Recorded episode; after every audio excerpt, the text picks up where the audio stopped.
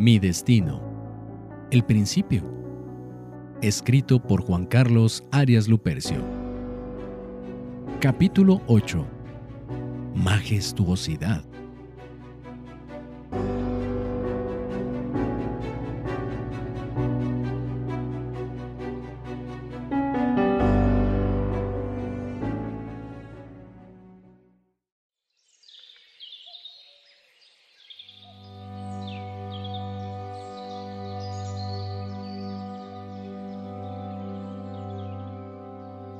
El sol bañaba ya las laderas y se reflejaba en la espuma que chocaba con las rocas de las orillas.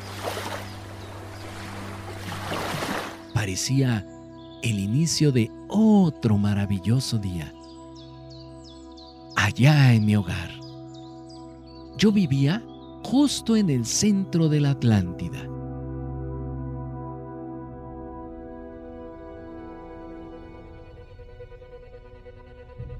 Donde se enlazaban los salones principales y el gran palacio.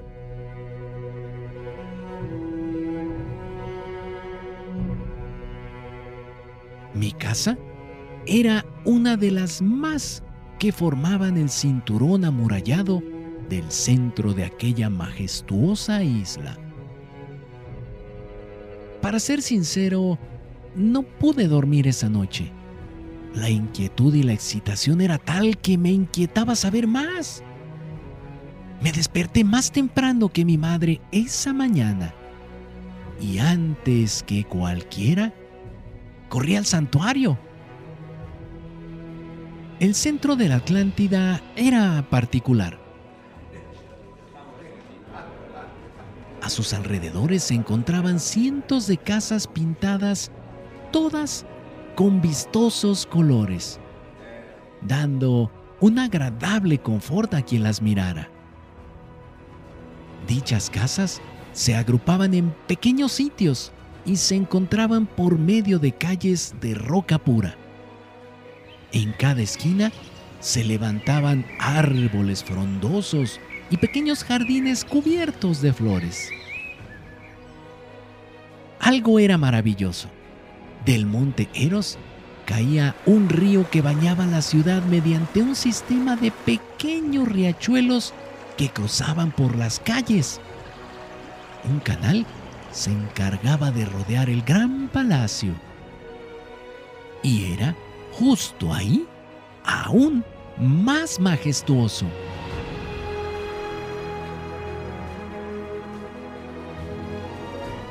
Para acceder al lugar, solo se podía hacer por uno de los diez puentes, ocho laterales y dos principales, que llevaban directo a la plaza principal del gran palacio. Los puentes laterales terminaban justo donde se alzaban fuentes del agua más cristalina que he visto yo, sobre las cuales posaban las imágenes de bellas mujeres representando a las nueve hijas de Zeus y Nemónice, rectoras del arte y las ciencias. Polibnia, musa de la retórica, con una mano en la barbilla y otra señalando al cielo, igual que un niño pensativo. Calíope, musa de la poesía quien tenía la boca entreabierta y ambos brazos como en pose de alabanza. Erato, musa de la elegía pura, con una mano en el pecho y la otra en el rostro. Clio, musa de la historia, con un libro en la mano derecha en pose de lectura y la otra apoyándose en su cadera. Euterpe, musa de la música, quien tocaba con ambas manos una larga flauta.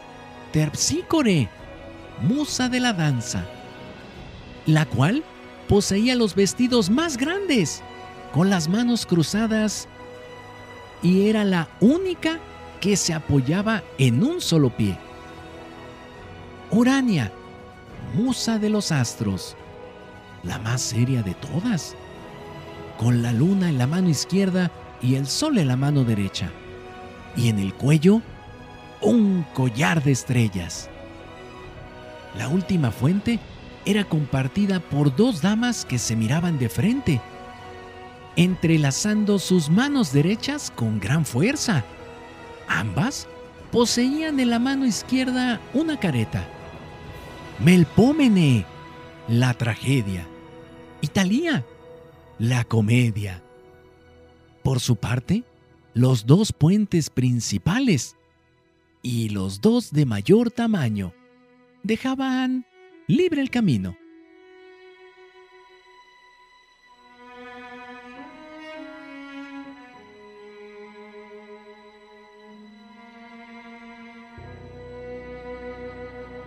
El gran palacio se dividía en varias secciones o salones. Salón de Justicia, donde se instruía en leyes y se llevaban a cabo juicios ante un tribunal de consejeros, que conformaba por un tribunal central y una serie de butacas dedicadas al estudio. Y justo en el centro del salón se elevaba la imponente imagen de la diosa Temis, portadora de una balanza en la mano izquierda y una afilada espada en la derecha. El salón de ciencias eran aulas enormes, fusionadas por pasillos gigantescos, incluso sótanos que conducían a la magna biblioteca. Contenían manuscritos, pergaminos y libros de todo tipo. Ahí yacía un monumento de la diosa Atenea. Aquí acudían niños y jóvenes de ambos sexos, impartiéndoseles todas las ciencias existentes. La astronomía y astrología no se impartían aquí. Para ello, había que acudir a un pequeño salón apartado cerca de la playa. El salón de artes. Una figura del dios Apolo les daba la bienvenida. Era un salón particular, pues no poseía butacas. Era más bien un inmenso escenario. Lugar donde se impartía danza, teatro, pintura, escultura y música el Salón de las Auroras. Se dividía en dos secciones, ambas con camas de todas formas y tamaños, iluminadas por grandes ventanales. Una sección se dedicaba a atender a las mujeres en labor de parto, la otra, en tanto, a todo aquel que enfermara. Aquí se instruía a los futuros medcas atlantes que estudiaban y trabajaban con la gracia de Asclepio e Ilitia para ayudar a todo aquel que lo requiriera. El Salón de Hermes. No necesito explicar el monumento que se levantaba aquí. La particularidad de este lugar es que era totalmente descubierto un amplísimo campo donde se instruía en el atletismo a todos los jóvenes que así lo desearan. Por último, y justo en el centro de todo, se alzaba un edificio con la torre más alta en toda la Atlántida.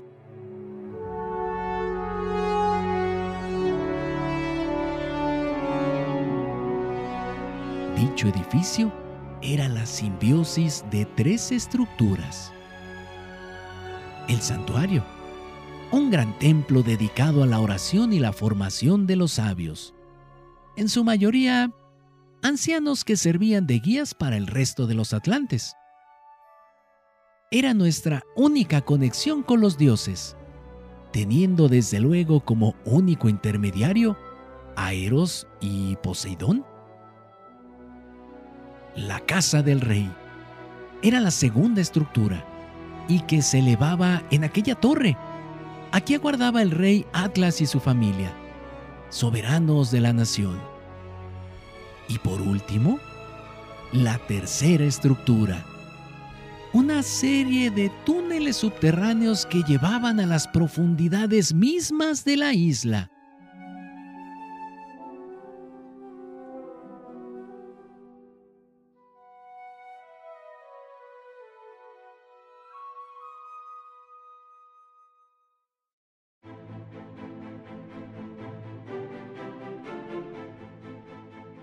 El maestro me platicó una vez que era justo ahí donde los maestros más viejos acuden para dar su energía y fusionarse con la isla, para que no solo así se perpetúe el equilibrio.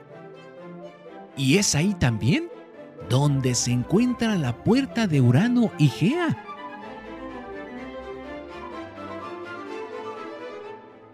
Nadie me había sabido explicar cómo llegó ahí, pero todos en la Atlántida saben que aquella puerta tiene el poder de llevarte al mismo Olimpo o descender hasta el Tártaro. Es más, la puerta te permite entrar a donde tu corazón lo necesite.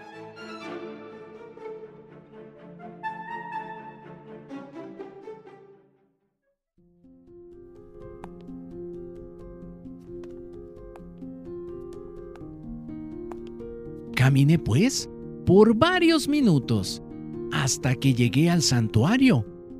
Busqué al maestro por todas partes, pero no lo encontré. Pensando entonces que era algo pronto, me senté en una de las pequeñas bancas para esperarlo. El tiempo pasaba y mis compañeros comenzaron a llegar, pero del maestro aún no teníamos respuesta. Atira una de mis compañeras se me acercó y me dijo, Te ves muy preocupado. Tranquilo. Se pondrá bien. ¿Disculpa? Pero no sé a qué te refieres. ¿Quién se pondrá bien? Le respondí dudoso mirándome a los ojos y con una mueca de tristeza en su rostro, me explicó. Oh, lo lamento. Creí que ya lo sabías. Yo me acabo de enterar apenas hace unos momentos. El maestro está en cama. Después de anoche, al dirigirse a su dormitorio, desvaneció y se desplomó en el piso. No sé si fue lo uno o lo otro, pero ahora se encuentra muy mal. Los Metcas tratan de sanarlo, pero al parecer ya no hay mucho que hacer. Una lágrima rodó en su mejilla mientras era retirada por su delicada mano.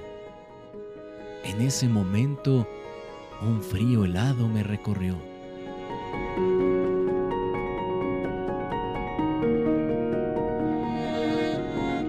El gran maestro, sabio y poderoso, ahora tendido en una cama al borde de la muerte, Solo pude abrazar rápidamente a Atila y salí corriendo del lugar enmudecido.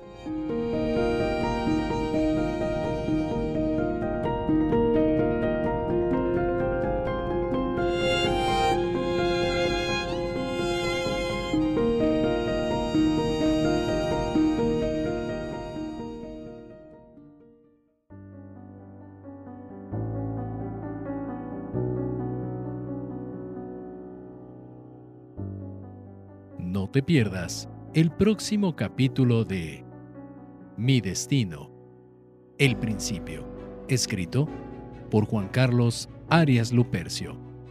Si deseas adquirir el libro de manera virtual, ebook o bien en físico, puedes hacerlo a través de www.bubok.com. Disponible para México, Estados Unidos, Argentina, Colombia, España, Francia y Portugal. O bien, contacta directamente al autor vía Facebook, arroba Dr. Huevicho.